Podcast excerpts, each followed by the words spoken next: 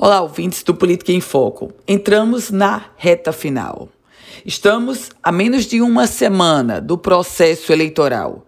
E o que nós vamos ver a partir de agora é uma verdadeira corrida intensa, com ritmo frenético, por um motivo muito simples. O tempo está curto para conquistar muitos eleitores. Isso para todos os candidatos. Para aqueles candidatos que estão na frente nas pesquisas eleitorais, eles agora vão se apressar para aumentar ou para ampliar a dianteira. Aqueles candidatos que estão aparentemente atrás, eles vão se apressar para tentar vencer. A única cidade no Rio Grande do Norte que pode ter segundo turno é Natal, por um motivo muito simples. É a única que tem mais de 200 mil eleitores. Então, necessariamente, em Natal em todas as cidades, a corrida vai ser intensa.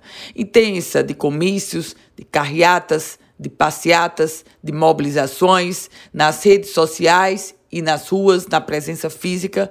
E nesse contexto, estamos, eu e você, muito próximos de conhecer quem de fato vai vencer nesse processo eleitoral do próximo domingo, que se aproxima.